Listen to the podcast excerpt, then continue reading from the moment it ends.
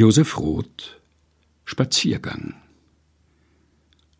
Was ich sehe, ist der lächerlich unscheinbare Zug im Antlitz der Straße und des Tages.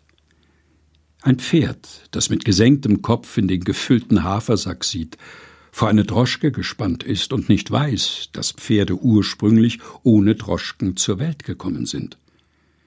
Ein Kind am Straßenrande, das mit Murmeln spielt und dem zweckmäßigen Wirrwarr der Erwachsenen zusieht und vom Trieb zur Nutzlosigkeit erfüllt nicht ahnt, dass es die Vollkommenheit der Schöpfung bereits darstellt, sondern sich im Gegenteil nach Erwachsensein sehnt. Einen Schutzmann, der sich einbildet, absoluter Ruhepunkt im Wirrsal des Geschehens zu sein und die Säule irgendeiner ordnenden Macht. Feind der Straße und hierher gestellt, um sie zu bewachen und den schuldigen Tribut an Ordnungssinn von ihr einzukassieren. Ein Mädchen sehe ich im Rahmen eines offenen Fensters. Bestandteil der Mauer und voll Sehnsucht nach Befreiung aus der Umklammerung der Wand, die ihre Welt ist. Einen Mann, der tief in die Schatten eines winkelreichen Platzes gedrückt Papierschnitzel sammelt und Zigarettenstummel. Eine Litfaßsäule an der Spitze der Straße, Motto dieser Straße mit einem kleinen Windgesinnungsfähnchen an der Spitze. Einen dicken Herrn mit Zigarre und dem hellen Sakko, der aussieht wie der verkörperte Fettfleck eines Sommertags. Eine Kaffeeterrasse mit bunten Damen bepflanzt, die warten, bis sie gepflückt werden, Kellner in weißen Gewändern, Portiers in blauen, Zeitungsverkäufer, ein Hotel, einen Liftboy, einen Schwarzen. Was ich sehe, ist der alte Mann mit der dünnen Fisteltrompete aus Blech am Kurfürstendamm. Ein Bettler, dessen Tragik auf ihren Besitzer deshalb so aufmerksam macht, weil sie unhörbar ist.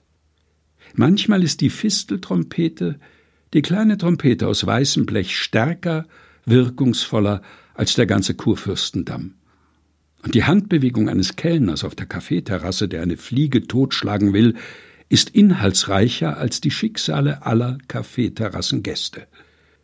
Es gelang der Fliege zu entkommen, und der Kellner ist enttäuscht. Warum bist du der Fliege Feind, o Kellner? Ein Invalide, der eine Nagelfeile gefunden hat. Jemand, eine Dame, hat die Nagelfeile verloren an der Stelle, wo der Invalide sitzt. Und nun beginnt der Bettler seine Nägel zu feilen.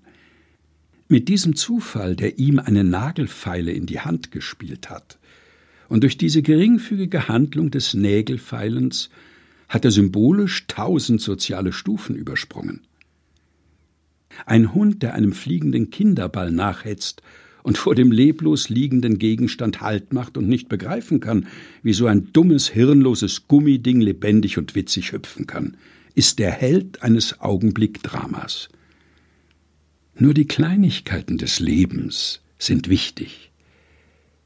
Was kümmert mich, den Spaziergänger, der die Diagonale eines späten Frühlingstages durchmarschiert, die große Tragödie der Weltgeschichte, die in den Leitartikeln der Blätter niedergelegt ist? Und nicht einmal das Schicksal eines Menschen, der ein Held sein könnte, einer Tragödie, der sein Weib verloren hat oder eine Erbschaft angetreten oder seine Frau betrügt oder überhaupt mit irgendetwas Pathetischem im Zusammenhang steht. Jedes Pathos ist im Angesicht der mikroskopischen Ereignisse verfehlt, zwecklos verpufft.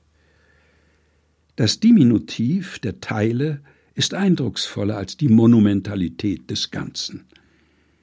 Ich habe keinen Sinn mehr für die weite, allumfassende Armbewegung des Weltbühnenhelden. Ich bin ein Spaziergänger. Josef Roth Spaziergang aus Frankfurter Zeitung vom 8. Februar 1924. Gelesen von Helga Heinold.